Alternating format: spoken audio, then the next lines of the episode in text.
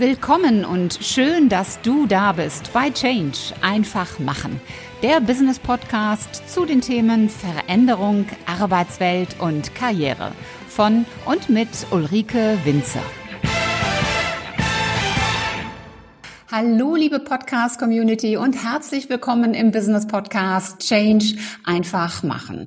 Mein Name ist Ulrike Winzer, ich bin die Gastgeberin in diesem Podcast, aber das weißt du ja schon, wenn du schon länger dabei bist.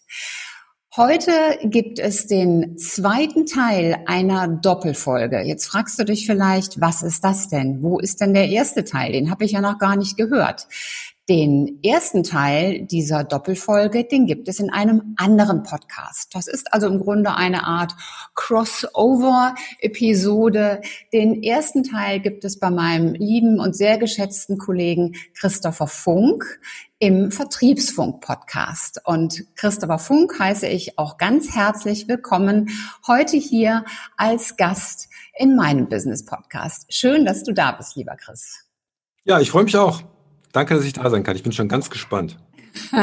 Ja, wir haben den ersten Teil des heutigen Themas bereits im Kasten und wenn du den noch nicht gehört hast, dann empfehle ich dir, hör dir erst diesen Teil an, das ist der zweite, und dann geh danach in den Vertriebsfunk-Podcast. Da ist dann der erste Teil zu diesem Thema. Und das Thema, das wir haben, das heißt Selbstvermarktung. Und Selbstvermarktung ist ja so ein großes Thema, dass wir gesagt haben, wir machen da einfach zwei Teile draus. Einmal die Selbstvermarktung im Unternehmen, in der Firma, in der du arbeitest. Und das ist genau das, was du bei Chris im Vertriebsfunk-Podcast findest. Und der andere Teil ist die Selbstvermarktung, wenn du in den Bewerberstatus kommst. Und genau darum geht es heute. Darüber talke ich hier mit Christopher Funk. Er ist Headhunter spezialisiert auf das Thema Vertrieb. Und Vertrieb an sich hat natürlich auch schon viel mit Vermarktung zu tun. Und daher kennt er sich da natürlich auch bestens aus. Ja, Selbstvermarktung, wenn du in die Bewerbungsphase gehst. Ich muss gestehen, für mich hat das Ganze ähm, oder fängt das Ganze nicht erst in der Bewerbungsphase als solche an, sondern da fängt für mich die, Bewer die Selbstvermarktungsphase schon viel früher an, nämlich, dass du in strategischen Business-Plattformen sichtbar wirst. Und zwar für Menschen, die an dir Interesse haben könnten, für Unternehmen. Also gerade Sichtbarkeit über dein Unternehmen hinaus, auch wenn du gar nicht im Druck oder im Need bist oder gewillt bist, dich zu verändern, sondern ich finde es wichtig, nach außen zu signalisieren, hier bin ich, es gibt mich. Wie siehst du das, Chris? Ja, das ist, glaube ich, sehr, sehr schlau. Ähm, äh, vielleicht fängst also das, das ist mittlerweile eh, glaube ich, ganz, ganz wichtig, dass du halt bei Xing, bei LinkedIn, ähm, da bist. Und äh, da ist es, glaube ich, auch nochmal ganz wichtig, dass du halt da nicht bist als Head of Internal Procurement Optimization oder sowas, ja, was niemand versteht. Äh, das habe ich auch ganz oft, dass Kandidaten zu mir sagen, ja, ich werde ich werd über nie von Headhuntern angesprochen. Mhm. Ne? Obwohl ich ja hier ein Xing-Profil habe und so weiter, dann gucke ich rein, dann stehe ich, ja, okay, aber da, da stehen nur Stichworte drin, mhm. nach denen sonst keiner sucht. Ja. Ja, also der, du wirst von den Hattern nicht gefunden, weil da halt nicht die richtigen Stichworte drin stehen. Mhm. Ne? Ähm, also dass man da auch, du kannst ja den Original, den, den, den Titel, den du hast, den darfst du ja nicht verändern, aber du kannst ja da drunter, gibt's ja noch eine Beschreibungsteile, da kannst du halt dann immer noch mal reinschreiben, ja, das bedeutet, ich bin verantwortlich für äh, den Einkauf und genau. äh, die Verbesserung der Bedingungen oder sowas ne, und die äh, Minderung der Summen und so weiter, damit halt äh, ein, ein externer ähm, oder auch ein Recruiter, der im Zweifelsfall gar keine Ahnung von deinem Job hat, Ne, der hat halt nur ein paar Stichworte und eine Stellenausschreibung und guckt immer, äh, Einkauf steht da nicht, stimmt nicht. ja? Äh, das ist, äh, also so ist es in der Realität ja oft. Also auch bei, bei, Head, bei, bei Headhuntern, die haben halt irgendwelche Researcher, die nennt man so, ne, die halt auf der Suche nach Talenten sind. Die suchen aber eigentlich auch immer nach Keywords. Genau, so Regel, ist das, ja. Ne? Und deswegen, also gerade bei den Netzwerken, bei der Direktansprache ist nochmal was anderes, so dass du halt da gefunden sein wirst. Aber ich, ich würde eigentlich noch einen Schritt vorher ansetzen. Mhm. Ähm, und das ist, also ich, ich finde, die beste Bewerbung ist eigentlich die, die du nicht geschrieben hast. Ja. Ja. Ähm, und äh, das heißt, äh, dass du eigentlich so positioniert bist in deiner Branche, in deinem Unternehmen, wenn es groß genug ist, dass die Leute eigentlich zu dir kommen und sagen, hör mal, ähm, willst du nicht den oder den Job machen? Mhm, ne? genau. Jetzt wird langsam Zeit. Ne? Oder du wolltest doch immer mal den Job machen, äh, ja, den würden wir jetzt gerne anbieten. Ne? Und vielleicht kannst du noch mal ein bisschen was zu sagen, weil ähm, die Leute denken ja eigentlich immer linear. Ne? Die sagen, äh, wenn ich jetzt irgendwie Junior-Einkäufer bin, dann will ich danach Senior-Einkäufer werden und dann will ich irgendwie Chef-Einkäufer werden oder ich bin Account Manager, Key Account Manager, Vertriebsleiter. Mhm ähm, oder Personalreferent. Der nächste Schritt ist Personalleiter. Das passiert übrigens so gut wie nie. Mhm. ähm, also das heißt, äh, aber interessant ist eigentlich ähm, nicht diese lineare, also das kannst du natürlich machen, aber die Welt verändert sich so schnell. Es gibt halt so viele andere Chancen, die sich halt quasi quer durchs Unternehmen bewegen. Ja. Und du hast es ja eigentlich selber für dich realisiert. Ne? Absolut. Ne? Ähm, ich, ich glaube, da wird auch die, die Entwicklung hingehen, weil wir brauchen einfach Menschen, die, die quer denken, die über den Topf, über den, den Tellerrand hinausgehen. Und zwar nicht nur mit dem gleichen kleinen C, sondern äh, ja mit dem ganzen Fuß, mit dem ganzen Bein. Und die Frage, die dahinter steht, ist immer, was willst du? Was macht dir Spaß? Und dem, was dir Spaß macht, auch nachzugehen. Und wenn du feststellst, mir macht vielleicht eine Rolle Z Spaß und du bist derzeit in der Rolle A, dann zu gucken, wie komme ich denn auf die Rolle Z? Also selbst wenn sie nicht linear, linear ist, aber was kannst du tun, um in diese andere Rolle hineinzukommen? Also ich gebe dir mal ein Beispiel. Ich war ja selber Bereichsleiterin für Controlling und Einkauf und bin daraus dann ins Recruiting gegangen. Und was habe ich gemacht? Ich habe meinen ganzen Lebenslauf so aufgepeppt und so verändert, dass nicht Controlling oder Softwareentwicklung, was ich davor gemacht habe, im Fokus stand, sondern das Thema Menschen. Denn natürlich hatte ich immer auch mit Menschen zu tun. Und so ist es in jeder Rolle. Also auch der Vertriebsleiter hat natürlich mit Menschen zu tun. Also deswegen könnte von, aus meiner Wahrnehmung auch der Vertriebsleiter in die Rolle eines Personalleiters gehen. Denn er hat mit Menschen zu tun, er er hat mit Kunden zu tun, Bewerber sind Kunden, er hat mit Marketing zu tun und bei Personal geht es eben ganz viel um Vermarktung. Wenn ich nämlich Menschen binden will und wenn ich sie finden will, muss ich das vermarkten. Also den Blick wirklich zu verändern und dann gehen auch andere Rollen. Und das fängt eben an, dadurch, was du eben auch sagtest, dass ich mich so positioniere, dass ich wertvoll bin für andere Unternehmen. Das geht über Netzwerke, das geht über Kongresse, Konferenzen, das geht über Artikel, die man schreiben kann. Also da gibt es ganz, ganz viele Möglichkeiten. Ja, aber auch, wie gesagt, auch im Unternehmen sich positionieren, ja. ne? dass man halt, das hatten wir jetzt in dem Podcast davor, Selbstvermarktung, das ist halt der erste Schritt eigentlich, dass du äh, dich möglicherweise gar nicht mehr so viel bewerben musst. Ne? Genau. Weil in dem Moment, wo du anfängst, dich selber im Job zu vermarkten, äh, dass halt die, die Abteilungsleiter dich kennen, äh, dass dein Chef weiß, was du machst und so weiter, dann passieren halt viele Sachen, automatisch. Ne? Ich, du willst eigentlich derjenige sein, ähm, der, der sagt, also wenn, wenn du hier mal eine Position zu besetzen hast, musst du mal mit dem und dem reden oder Absolut, mit der und der sprechen. Ne? Also ich hatte mal einen zum, Kunden, zum, ich hatte mal einen Kunden, für die habe ich äh, einfach nur eine Stellenanzeige verändert. Die hatten eine Anzeige, haben eine Bewerbung darauf bekommen und das war's und haben sie dann selber verändert und nichts ist passiert. Und dann habe ich sie verändert und dann haben sie 15 Bewerbungen bekommen. Und der Witz war, dass sie keinen von außen genommen haben, weil sich auf diese veränderte Ausschreibung jemand von intern beworben hat, der sich daran plötzlich gesehen hat. Und das hat direkt äh, zwei äh, Folgewirkungen. Das eine war, dass ich gesagt habe, naja, ihr habt die Stellenanzeige nicht nicht toll gemacht. Und das Zweite war, ihr hattet nicht auf dem Radar, wen ihr eigentlich im Unternehmen habt. Und das Dritte, der Bewerber oder der innere Mitarbeiter hat sich selber nicht so positioniert, nicht ins Rampenlicht gebracht, dass er den Entscheidungsträgern direkt aufgefallen ist. Und das, das ist ja so die, dieser Dreiklang daraus oder dieses Learning daraus, weshalb auch jeder, wenn er Karriere machen will, sich im Unternehmen sichtbar machen sollte. Und damit macht er sich aber oftmals eben auch nach außen sichtbar. Ja, du hast es halt auch oft im Vertrieb. Die Leute sind halt viel im Außendienst, äh, mhm. äh, sind auch relativ unbekannt in anderen Bereichen und so weiter. Ne?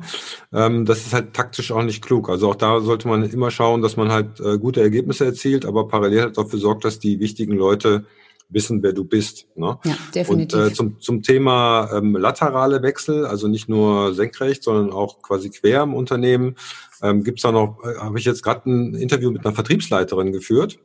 äh, von einem großen, sehr großen deutschen mittelständischen ähm, Ingenieurunternehmen, was mhm. jetzt auch schon mal äh, interessant ist, ne? die selber keine Ingenieurin ist, noch spannender. Mhm. Und die ist äh, eingestiegen in die interne Consulting-Abteilung. Mhm. Ja, also die hat eine eigene Consulting-Abteilung, die halt die Fachabteilungen äh, unterstützt hat, Projekte gemacht hat. Und das ist natürlich ein genialer Start, weil die im Prinzip das ganze Unternehmen und alle wichtigen Entscheider über diese Consulting-Position schon kennengelernt hat, weil die halt mit allen Leuten schon mal ein Projekt gemacht hat. Ne? Definitiv. Ja. Ähm, oder es gibt das Beispiel von, von Marc Roberge, der quasi den Vertrieb von HubSpot aufgebaut hat, irgendwie von null auf über 100 Verkäufer. Ähm, der war Ingenieur und da, damals haben sie gesagt, okay, wir wollen eigentlich den Vertrieb neu denken. Wir wollen eigentlich jemand, der systematisch sowas neu aufbaut. Und haben ihn halt gefragt als Ingenieur, der keine Ahnung von Vertrieb hatte, ob er das machen will. Mhm. Ja.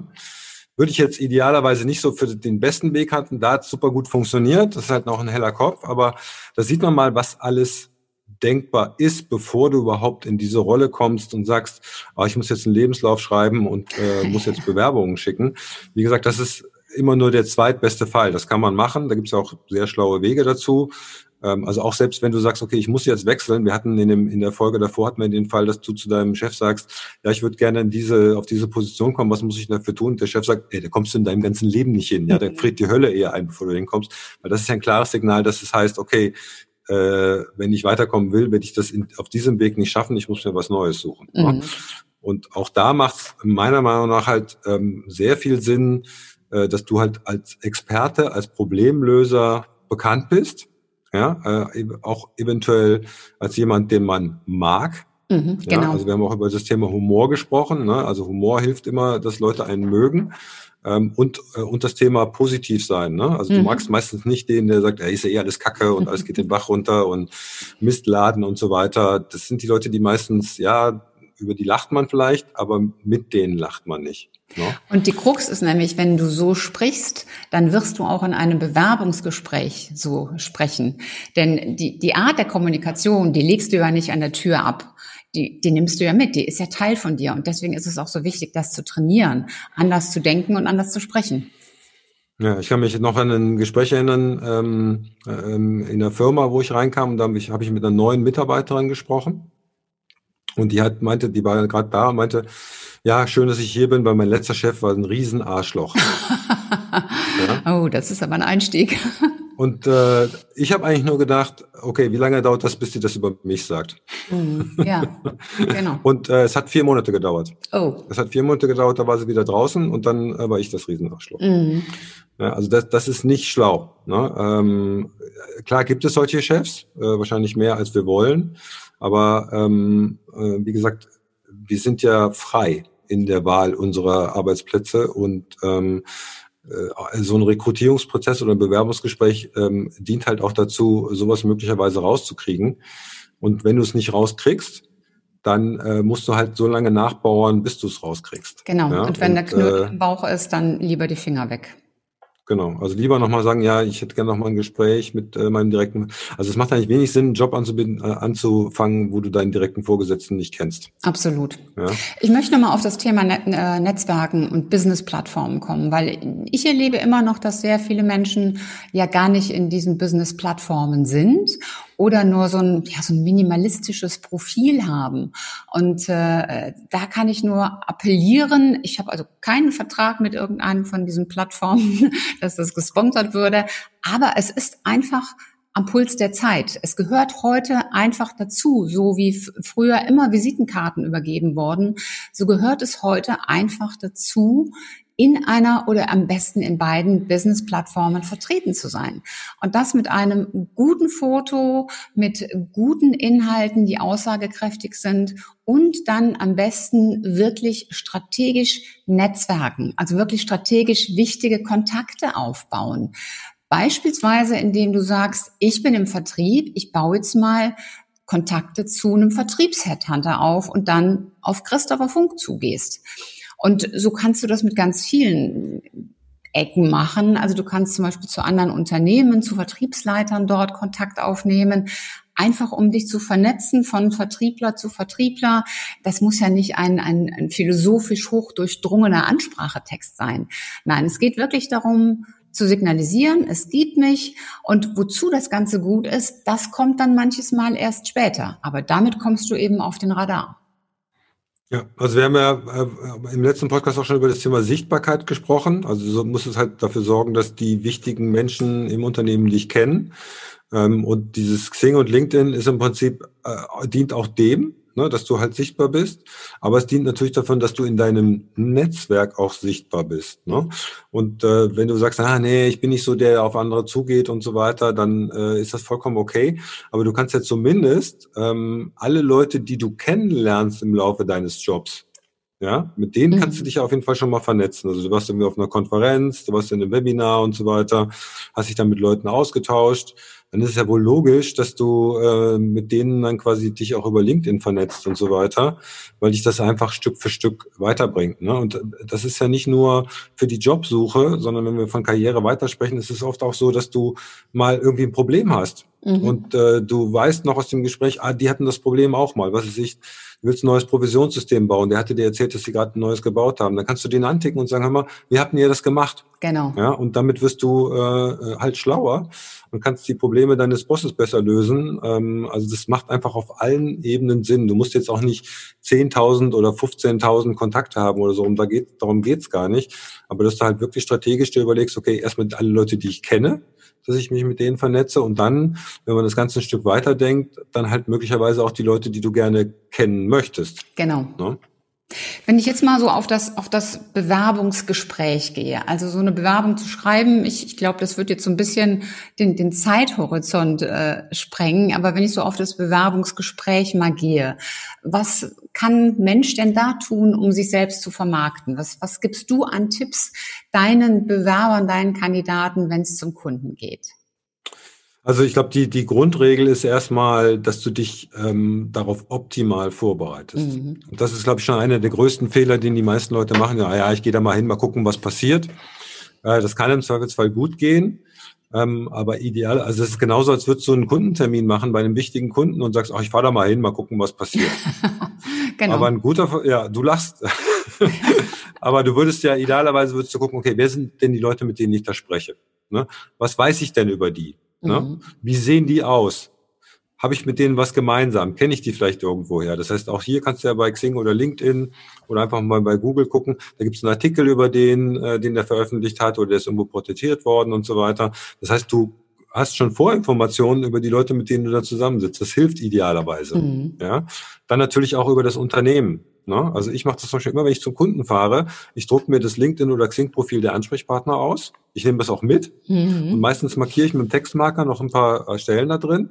Und ich drucke mir eigentlich immer ein oder zwei Seiten äh, über die Firma aus. Entweder sei es die Homepage oder ein Artikel oder sowas und nehme das auch mit und markiere da auch was. Und bevor ich das Gespräch anfange, mache ich meine Mappe auf und lege diese Blätter raus. Mhm. Und dann sagen die Kunden oft so, ah, ein Glück, sie haben sich vorbereitet, da muss ich nicht bei Adam und Eva anfangen. Ja. ja. Ähm, ja, also Vorbereitung und dann, wir wissen ja, ähm, in Deutschland laufen die Bewerbungsgespräche meistens nach einem gewissen Schema ab. Das sollte ich dann halt drin haben und ich sollte auch zum Beispiel wissen, okay, was sind denn so die häufigsten Fragen, die immer gestellt werden mhm. und äh, dass man dann halt nicht sagt, äh, das ist, da habe ich so eine Frage habe ich noch nie gehört, ja, dass man halt sich da auch die Antworten drauf überlegt, ne? Und da gibt's ja die kompletten Schwachsinnsfragen, die aber immer wieder gestellt werden. Mhm. Äh, was sind ihre Stärken, was sind ihre Schwächen und so weiter. Da macht es halt einfach Sinn, dass man sich da vorher mal äh, Gedanken darüber gemacht hat. Oder auch wenn jemand sagt, ähm, was ich auch relativ schwachsinnig, führen Sie uns mal durch Ihren Lebenslauf. Ne? Ja. Dass du dann halt nicht sagst, ja, ich hatte eine schwere Kindheit und äh, im Kindergarten, äh, meine Kindergartenlehrerin hat mir Mengenlehre beigebracht, sondern das wirklich überlegt, okay, welche Punkte will ich denn rüberbringen? Ja, mhm, was ist genau. denn wirklich wichtig? Das ist ja jetzt meine Chance, quasi eine Verkaufspräsentation in eigener Sache abzuhalten. Ne? Und äh, ich sage dann meistens, wenn ich im Gespräch bin äh, und der Kunde möchte, das sag ich, dann sage ich, okay, fangen Sie am besten vorne an, also jetzt in der aktuellen, ne, und äh, legen Sie da den Schwerpunkt drauf und dann gehen wir vielleicht noch ein paar Stationen zurück und das war's. Ne? Ähm, äh, und so würde ich es wahrscheinlich auch aufbauen, dass ich mir wirklich überlege, was sind die Kernpunkte, die ich rüberbringen will. Ne? Da kommt ähm, dann auch wieder das, was du auch im ersten Teil schon gesagt hast, ins Spiel, äh, nämlich das Thema Sprache. Also wenn es dann zum Beispiel darum geht, warum hast du denn das Unternehmen gewechselt? Warum bist du denn von A nach B?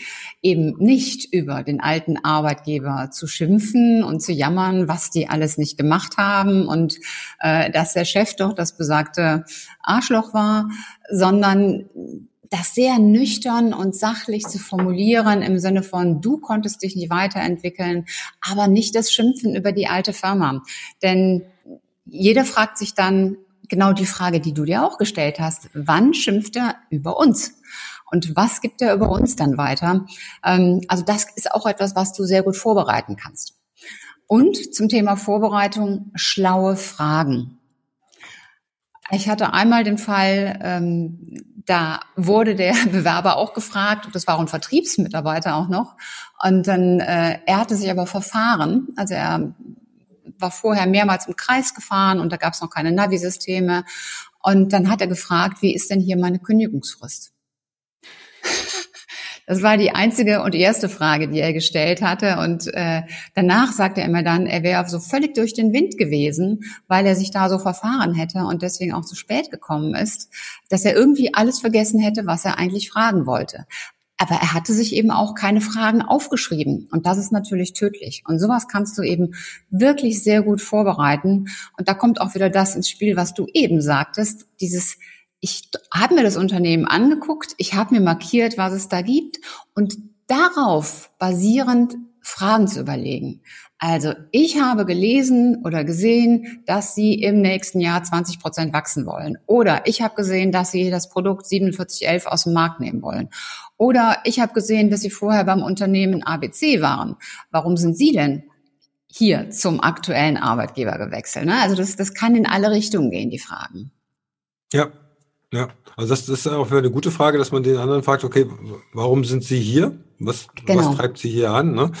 Also es gibt halt ein paar sehr, sehr gute Bewerberfragen. Die sollte man sich auf jeden Fall, die kann man auswendig lernen. Ich würde es halt immer aufschreiben.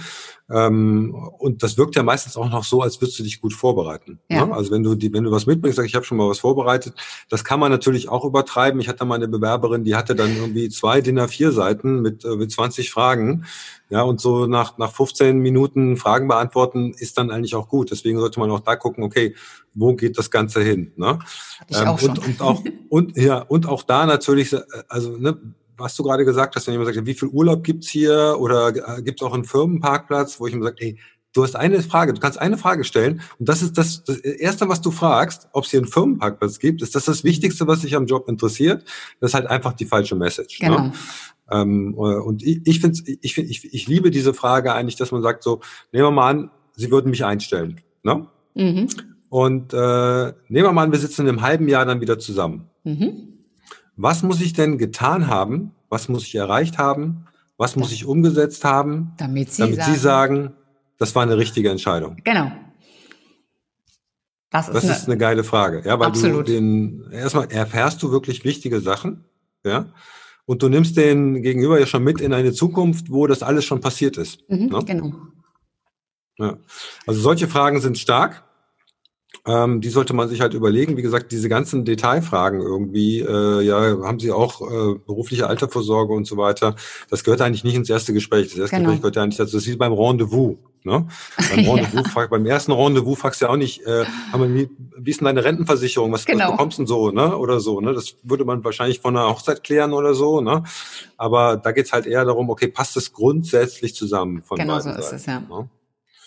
Äh, auch das Thema Dresscode ist, glaube ich, wichtig. Ne? Wollte also ich auch gerade sagen, ja. Mhm. Kann man auch, ich kann es ja mal aus der männlichen Perspektive schildern, du aus der weiblichen. Ähm, also äh, es ist erwiesen, dass wenn du halt in Business-Outfit kommst, ob mit Krawatte oder ohne, das wird mittlerweile ein bisschen strittig. Ne? Ähm, also wenn du siehst auf Firmenfotos oder auf YouTube-Videos oder auf Xing-Profilen, dass da keiner mehr eine Krawatte trägt, dann würde ich wahrscheinlich auch keine mehr anziehen. Mhm. Aber wenn es jetzt um einen äh, Business-Environment geht, und wenn du jetzt irgendwie in der Werkstatt arbeitest, wahrscheinlich auch eher nicht. Mhm. Ja, aber wenn es jetzt um Business-Environment geht, empfehle ich immer äh, Hemd, geschlossen, äh, Jackett, also ein Anzug und äh, anständige Schuhe. Mhm. Und die Krawatte kannst du im entsprechenden Case auch, auch ausziehen. Also wenn du im Gespräch bist und siehst, da hat keiner eine Krawatte an, dann kannst du auch fragen, ob du die Krawatte ausziehen ja. darfst. Also Aber wir haben es ja auch schon in der ersten Folge gesagt, Bilder sind halt unfassbar stark. Mhm. Ja, und es ist einfach so, ähm, äh, es ist auch, kann man auch selber überprüfen, wenn du, ähm, äh, wenn du dich so ablichtest mit T-Shirt äh, oder mit Anzug und von mir ist auch Krawatte und du lässt äh, Leute, die dich nicht kennen, dich beurteilen, dann steigen deine Werte für Kompetenz, Autorität, möglicherweise sogar auch für Sympathie, die gehen einfach brutal nach oben. Mhm. Das ist einfach so, das ist in uns drin, das kriegen wir eigentlich nicht mehr raus. Ne? So, und äh, wenn du halt kompetent und Autori äh, mit einer gewissen äh, fachlichen Autorität wirken willst, bist du einfach mit sowas besser aufgestellt. Und das, das stimmt, das habe ich auch schon oft in, in Kundenmeetings gemacht, wenn die dann halt alle komplett locker da reinkamen. Mhm. Dann habe ich gesagt, ja, wenn sie locker sind, dann mache ich mich auch locker. Dann habe ich halt das Jackett ausgezogen und die Krawatte ein bisschen gelockert. Dann war es auch gut. Mhm. Ne? Wie, wie, wie würdest du, was würdest du bei Frauen empfehlen? Also ich würde bei, bei Männern noch eine Sache ergänzen, die aber dann auch für Frauen trifft. Bei Männern heißt es Rasierwasser, bei Frauen heißt es Parfum. Also nichts, was was so, was irgendwie so, so dominant ist und den anderen erschlägt. Das merkst du besonders, wenn du einen Aufzug hast, wo du eng nebeneinander stehst. Jetzt würde man wahrscheinlich heute zu Corona-Zeiten dann sowieso den einen mit der Treppe hochschicken und der andere fährt dann mit dem Aufzug oder beide gehen die Treppe. Aber äh, selbst bei der Treppe, wenn dann der eine vorgeht und dann hat man so diese Duftwolke dahinter, das ist einfach im professionellen Kontext nicht gut. Ähm, und auch Thema Duftmarke, bitte am Tag vorher nicht auf irgendeiner Kirmes oder auf einem sonstigen Fest versacken. Auch das habe ich schon erlebt, dass dann am nächsten Morgen noch so eine leichte Alkoholfahne dahinterher geweht hat. Knoblauchfahne ist auch übel, ja. Knoblauchfahne. Ja. Ähm, bei, bei Frauen äh, sehe ich das ähnlich wie du. Also wirklich äh, dezent Business-Outfit. Das heißt, äh, nicht zu tief das Dekolleté, bitte keine Spaghetti-Träger oder sowas ähnliches, kein überdimensionierter Schmuckbehang ähm, im Sinne von überall klappert es. Ähm, vernünftige Business-Schuhe, also es müssen nicht gerade die, die Stilettos sein. Ähm, das sind so die wichtigsten Sachen. Also wirklich das, was im Business-Kontext äh, gang und gäbe ist. Und wenn, wenn du siehst, da laufen wirklich die Menschen alle locker und leger gekleidet, äh, mit einem Blazer, mit einem Shirt, mit einer Jeans und Pumps rum, dann ist es auch völlig okay, wenn du so dorthin gehst in ein Bewerbungsgespräch. Das empfinde ich so. Ne? Also da kann man auch vorher ja einfach mal zwei Tage vorher sich auf, auf so einen Parkplatz, zum Firmenparkplatz oder deine Nähe mal positionieren und mal gucken, wie die Leute aussehen, die da reinlaufen. Und Man kann auch fragen. Also das ist auch eine fragen. Idee. Ja, noch einfacher. Abgefahren. ja. Also wenn du, wenn du einen Headhunter hast, würde ich immer den Headhunter fragen, genau. weil der kennt die ja. Genau. Ne? Und wenn wenn es kein Headhunter ist, dann würde ich halt einfach bei der Personalreferentin äh, anrufen und fragen, okay, wie ist denn der Dresscode? Wobei da muss man auch mal aufpassen, weil oft wissen die das, wissen die Personalreferentinnen das ähm, nicht, wie so dann wirklich. der Chef mhm. oder der Abteilungsleiter aufläuft. Was genau. mir noch aufgefallen ist, mega, mega wichtig, Handy aus. Ja.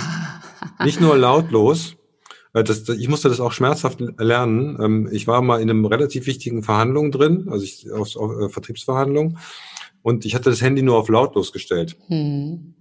Und ich musste gerade irgendwie was ganz Wichtiges äh, darstellen und in meiner äh, Jacketttasche vibrierte die ganze Zeit das Handy. Mhm. Ja.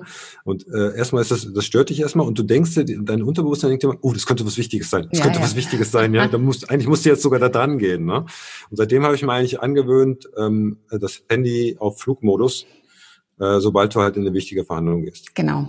Also es Weil gibt, es gibt nichts Peinlicheres, als wenn das Handy anfängt zu klingeln. Absolut. Es gibt, es gibt wirklich Ausnahmen, wo es essentiell ist, ein Handy anzulassen. Also wenn jetzt deine Mutter gerade operiert wird oder deine, dein, dein Freund im Krankenhaus liegt und du sagst, ich mache dieses Gespräch, aber ich möchte für den Case anlassen und diesen Fall hatte ich schon einmal. Und dann fragst du, ob das in Ordnung ist, dass du das anlässt. Das ist eine ganz andere Sache. Aber ansonsten immer aus. Denn es gibt nichts Schlimmeres, ähm, als wenn dann plötzlich an diversen Stellen irgendwelche Geräte anfangen zu piepen. Das ja. gilt auch, auch für die Unternehmen. Aber du bist ja dann in der Rolle des Bewerbers, also aus mit dem Ding. Und ja.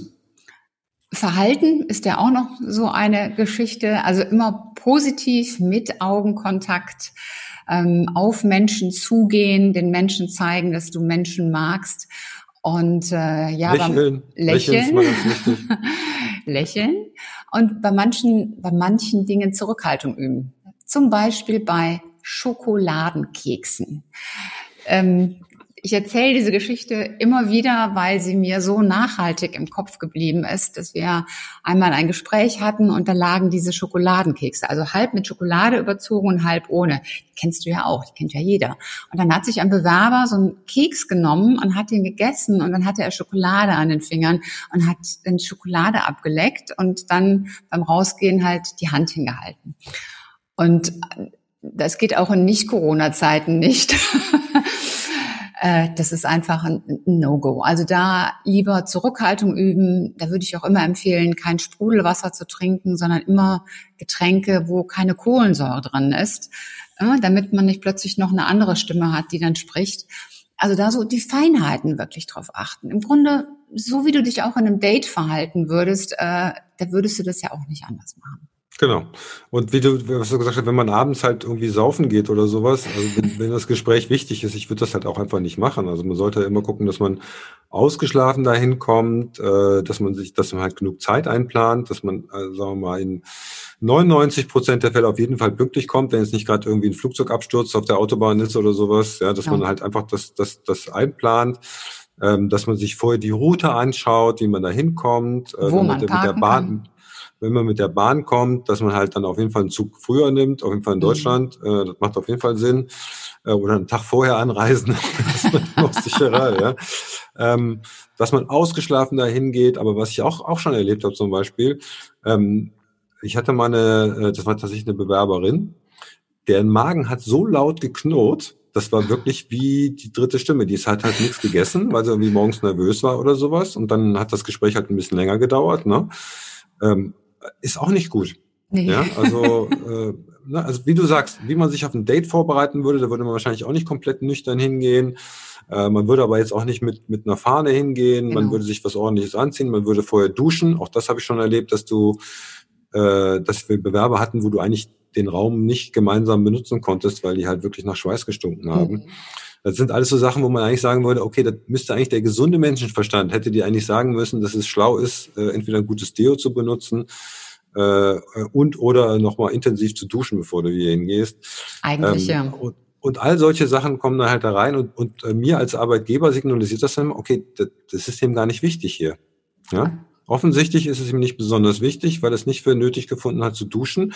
Und das bedeutet ja auch, wenn er morgen hier zur Arbeit käme, würde der wahrscheinlich genauso riechen. Will genau ich so jemanden als Kollegen haben? Äh, nee, nee, will ich nicht. Ja? Und ich will auch keinen haben, der halt ähm, äh, intensiv nach irgendwelchen, nach irgendeinem Parfum riecht. Ne? Mhm. Ähm, es soll halt jemand sein, wo ich mich dann auf die Sachen konzentrieren kann, äh, die ihn dann ausmachen als Mitarbeiter und nicht auf die ganzen Sachen, die stören. Ne? Genau so ist das. Eine Sache, die auch noch wichtig ist beim Thema Selbstvermarktung als Bewerber, ist äh, der Nachgang zum Bewerbungsgespräch. Im Nachhinein nochmal Wertschätzung zu zeigen und sich zum Beispiel per E-Mail zu bedanken. Äh, wie, wie informativ, wie konstruktiv, wie wunderbar, wie großartig, wie was auch immer das Bewerbungsgespräch war und dass du dich darauf freust, auf die nächsten Schritte von ihnen zu hören, wie auch immer. Aber dass du danach wirklich Signale sendest und Wertschätzung kommunizierst. Kommt eigentlich alles komplett aus dem Vertrieb, ne? Also wenn du einen guten Termin hattest, äh, um was zu verkaufen, ähm, äh, ne, machst du ja auch, du schreibst ja nicht immer danach eine E-Mail und so weiter und da geht nicht nur rein, dass du das, das ein tolles Gespräch war, dass du vielleicht eine kurze Zusammenfassung machst, sondern bevor du den Raum verlässt, wenn es irgendwie geht, bei Bewerbungsgesprächen geht es nicht immer, dass du halt Verbindlichkeit herstellst. Mhm. Ne? Also und zum Beispiel, dass du halt sagst, okay, ähm, also ich fand das Gespräch super, ja, also das und das und das, die Punkte wirklich sehr, sehr beeindruckend mal eine Frage an Sie, wie fanden Sie denn das Gespräch? Mm, ja, also, dass du schon mal ein Feedback, dass du dir ein Feedback holst und äh, dann sagst du, wenn die sagen, meistens sagen die ja dann, ja, also wir fanden das auch gut. Ne? Ähm, du kannst es auch ganz, wenn das, wenn das Gespräch jetzt vollkommen unterirdisch war, kann ja auch passieren, dann würde ich das wahrscheinlich auch nicht fragen. Mm, ne? Aber dann merkst du aber das. Wenn er jetzt, dann merkst du das meistens, dann merkst du, okay, gut, Haken dran. Aber wenn du merkst, okay, das war ein gutes Gespräch, eigentlich sind die Punkte ganz gut getroffen, die Leute nicken, die Leute lächeln, die Leute entspannen sich, das merkst du ja auch, mhm. wenn die mhm. Leute lockerer werden und so weiter. Ne? Die Leute fangen auch an, mehr von sich zu reden. dass du dann halt sagst, okay, ja, wie, also ich fand das Gespräch toll, nur mal ganz kurz, wie war Ihr Eindruck so? Dann sagen die ja meistens, ja, fanden wir gut und so weiter. Und dann Verbindlichkeit. Mhm. Also alles klar. Wie, wie ist denn Ihr Zeitplan? Ne, also auch dem Vertrieb. Ne? Wie geht's dann genau. weiter? Wann treffen wir uns wieder? Was sind die nächsten Schritte? Oder mal, mal angenommen, äh, der Eindruck bei Ihnen verfestigt sich und so weiter und äh, wir wollen tatsächlich zusammenarbeiten. Wie ist denn der Weg dahin? Was mhm. passiert denn jetzt? Ne? Also dann, ja, es kommt noch ein Assessment Center und dann müssen wir noch ins Bootcamp und irgendwie noch bla bla bla, dass du halt mal ein Gefühl dafür kriegst, okay, wie lange dauert denn das jetzt da bis zum Abschluss, mhm. ne, wie man im Vertrieb sagen würde. Ne? So, und dass du dann äh, idealerweise auch sagst, okay, wann würde denn das zweite Gespräch ungefähr stattfinden? Nur, dass ich mir schon mal mit Bleistift in den Kalender schreiben will. Mhm. Ne? Also so viel Verbindlichkeit wie möglich. Okay. Und das ist im, im Erstgespräch manchmal noch nicht so. Da halten sie sich oft sehr zurück und so, ja, mal ganz ruhig und so weiter. Wir melden uns bei Ihnen, bla, bla, bla.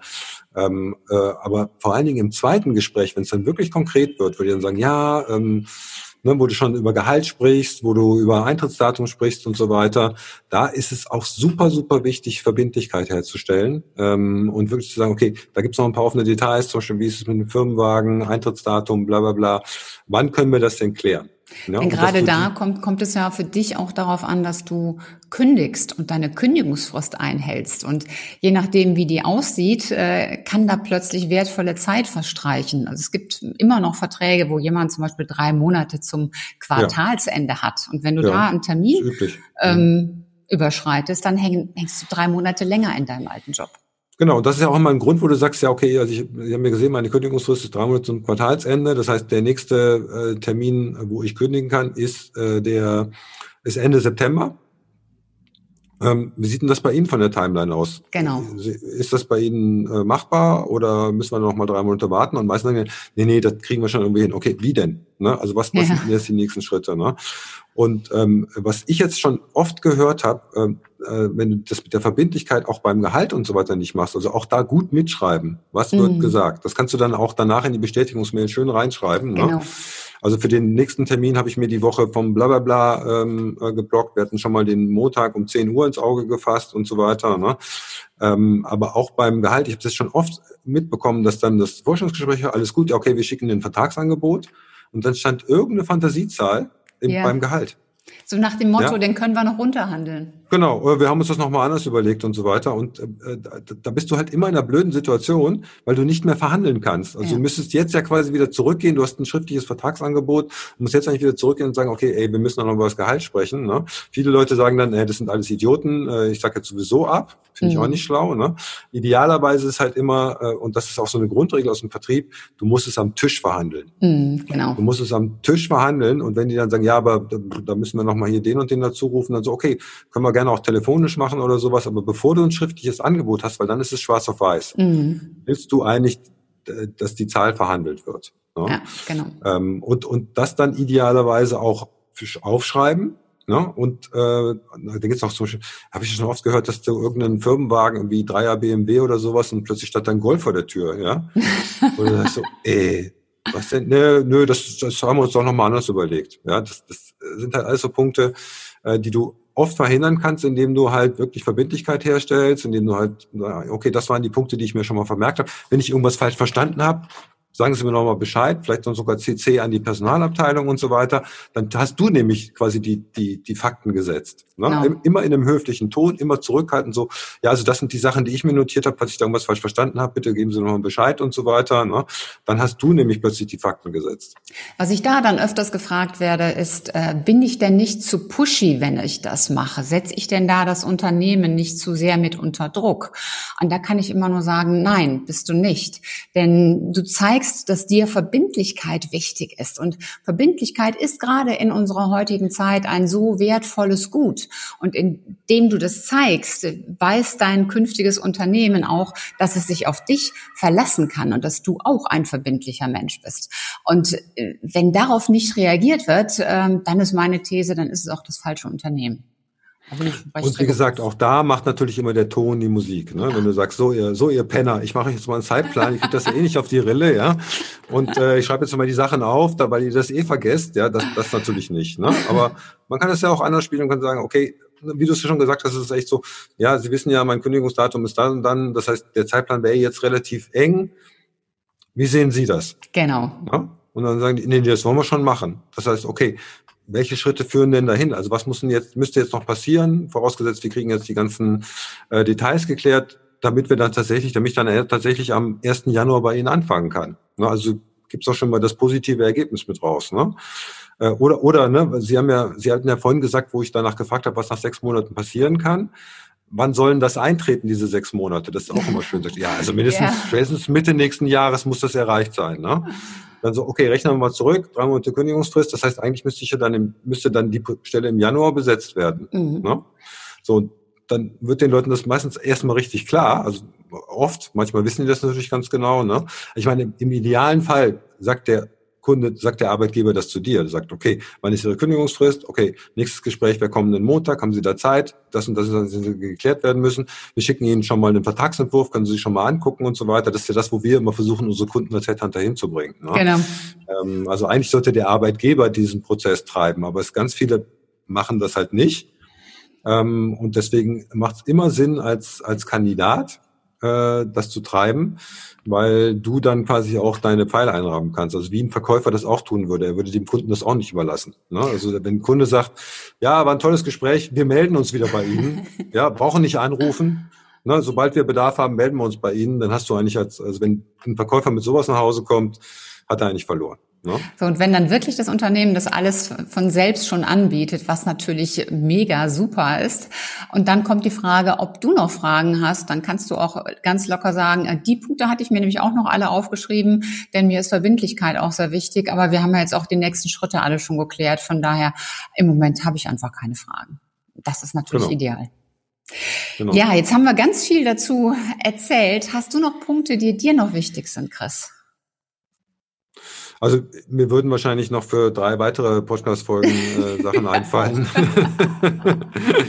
äh, angefangen vom Lebenslauf über Bewerbungsfotos. Aber ich glaube, da haben wir jetzt ein ganz gutes Ding rausgemacht, weil ich glaube, da ist noch, ähm, ich kriege ganz viele Mails von, von Bewerbern, die halt über den Podcast mir dann von solchen Situationen erzählen, mhm. dass da wirklich abstruse Sachen passieren, ne, dass die Vertragsangebote kriegen und sagen, da steht nichts drin von dem, äh, was die gesagt haben. Mhm. Ja? Habe ich auch schon erlebt. Und ja, und all solche Geschichten. Ähm, und das kann man natürlich nicht zu 100 Prozent verhindern, aber du kannst dich in eine deutlich bessere Position bringen.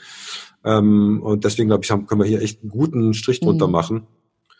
Ähm, haben, glaube ich, echt wirklich ein paar wichtige Punkte genannt. Also da vielleicht noch eine Frage an dich. Mein Empfinden ist, ähm, dass ganz gerne Vertriebsleiter da nochmal so ein bisschen ihr Verhandlungsgeschick äh, probieren wollen und dann da nochmal mit dem Gehalt den Kandidaten runterhandeln. Erlebst du das auch so? Ja, oft ist das auch nur Taktik oder man will, oft ne, will man auch mal gucken, also je nachdem, was du für eine Position hast, also wenn du jetzt irgendwie Chef-Einkäufer von einem Unternehmen bist, dann musst du halt damit rechnen, dass die dich auch mal ein bisschen pushen und einfach mal gucken, okay, okay. wie reagiert der ja. unter Druck. Also wenn du jetzt Absolvent bist, fände ich das ein bisschen daneben, ja, aber wenn du jetzt Chef-Einkäufer bist oder Sicherheitschef von der Firma wirst, dann musst du wahrscheinlich einen anderen Druck aushalten, als wenn du jetzt irgendwie Trainee in der Marketingabteilung bist und auch da ähm, geht es natürlich darum, wie bereite ich eine Verhandlung vor. Ich überlege genau. Halt, okay, was ist mein Maximalziel, was ist mein Minimalziel, was will ich gerne erreichen, was sind die Argumente, die dafür sprechen, dass ich dieses Ziel erreichen kann. Und damit gehst du dann in die Verhandlung rein und dann ist es eigentlich ein normales Spiel. Ja, genau. Gut. Aber halt, wenn du dich, wenn du überrascht wirst, ist immer blöd. Ne? Wenn jemand sagt, ja, also mal, also maximal, also sie wollten 100, aber für 80 nehmen wir sie. Ja? Und du so, oh. das ist halt schlecht. manchmal ist es auch wirklich nur ein Bluff, ja. Ja, ja, genau. Gerade, gerade Frauen reagieren auf sowas ganz, meistens ganz, ganz bitter. Ne? Die fühlen sich dann auch teilweise zurecht, halt so ein bisschen vorgeführt, aber wenn du da halt professionell mit umgehst, ja, auch da hilft Humor immer. Ne? Ja, genau. Das haben wir ja schon mal in der ersten Folge ja. äh, gesagt, was wieder eine ja. gute Überleitung ist. Also unbedingt die andere Folge noch hören. Ja. Ähm. Aber Humor hilft wirklich in, in sehr vielen Situationen weiter. Ja, dann versuche ich nochmal, nein, ich versuche nicht. Ich Ich fasse nochmal zusammen. Ich hoffe, dass ich die wichtigsten Punkte jetzt alle nochmal zusammengefasst bekomme, denn das war jetzt unglaublich viel Content, wie ich finde. Also Selbstvermarktung als Bewerber. Das fängt vor der eigentlichen Bewerbungssituation an, wenn du noch gar nicht über Bewerben nachdenkst. Baue dein Netzwerk auf, werde sichtbar, vernetze dich mit strategisch wichtigen Menschen, zeige, dass du mehr willst, sowohl nach außen gegenüber anderen Unternehmen, aber auch nach innen, also auch gegenüber deinen Vorgesetzten kommuniziere und, und sage, wo deine Reise hingehen soll und verschaffe dir auch Klarheit über das, was geht im eigenen Unternehmen. Also erzeuge Sichtbarkeit in alle Richtungen, baue Netzwerke über alle möglichen Wege auf, über Kongresse, über Konferenzen, über Weiterbildungen, über die Business-Plattformen und da solltest du unbedingt reingehen, um zum Beispiel auch für Headhunter sichtbar zu werden. Dann haben wir noch das Thema Bewerbungsgespräch äh, ins Auge gefasst, das Thema Vorbereitung, ein ganz großer Punkt. Ähm, das Thema, wie verhalte ich mich im Gespräch von Kleidung, von Auftreten, von Verhalten, von den richtigen Fragen ähm, bis hin zur Verabschiedung. Was kannst du am Ende noch alles tun, um wirklich deine Pfeile zu setzen? Und wie kannst du das nach vorne bringen, dass du eine verbindliche Antwort bekommst? Und dass du auch Speed in die ganze Geschichte bekommst. Ich hoffe, ich habe jetzt nichts Wesentliches vergessen. Was schon eine ganze Menge, ne? das war eine ganze Menge, ja. Ja. Aber super wichtig. Also jeder Punkt ist super wichtig. Ähm, und äh, viele Leute glauben ja mal, dass sie das wissen. Und dann hast du halt zwei, drei Punkte ausgelassen und das hängt dir dann halt immer nach. Ne? Also von daher, ähm, also wenn du dich an den Fahrplan hältst, hast du schon mal 80 Prozent richtig gemacht. Absolut. Ich sage ja auch immer, nimm dir drei Tipps mit aus jeder Podcast-Episode, die du hörst. Also nimm dir drei und schreib sie dir auf und geh die auch an, setze sie um. Also nur durch das Anhören und Aufschreiben passiert ja noch nichts. Du musst es wirklich tun und machen und dann wirst du sehen, dann geht das auch weiter mit deiner Karriere. Chris, ich danke dir ganz, ganz herzlich, dass du jetzt hier im zweiten Teil bei mir warst. Ja, vielen Dank. Und wer den ersten Teil jetzt, wer jetzt äh, neugierig ist auf den ersten Teil, wer neugierig geworden ist, äh, der kann auf den Vertriebsfunk gehen. Äh, da findest du dann die, äh, den ersten Teil des äh, Talks, Interviews mit der Ulrike. Und äh, ja, da geht's halt darum, wie du dich äh, im Job richtig positionierst und richtig vermarktest. Und das ist ja eigentlich die Voraussetzung dafür, dass du äh, später mal ein erfolgreicher Bewerber für eine Wunschposition wirst. Und das verlinke ich natürlich auch alles noch in den Show Notes, wenn du dir jetzt nicht merken konntest, äh, dass der Vertriebsfunk Vertriebsfunk heißt, obwohl es ja eigentlich recht einfach ist, aber egal, das verlinke ich natürlich in den Show Notes, äh, auch wie du auf die Seite von Chris kommst. Und generell, äh, ich gebe gerne zu, ich höre den Vertriebsfunk schon seit, seit zweieinhalb Jahren bestimmt. Und es ist ein sehr cooler, mega toller Podcast, also unbedingt reinhören, unbedingt abonnieren. Dankeschön. So. so, das war's für heute. Ich freue mich, dass du wieder mit dabei warst und teile die Folge doch gerne mit Menschen, für die das eben wichtig und interessant ist und die einen Nutzen und Mehrwert davon haben. Und dann freue ich mich natürlich, wenn du auch beim nächsten Mal wieder mit dabei bist. Und bis dahin sei großartig und mach einfach Change. Deine Ulrike Winzer.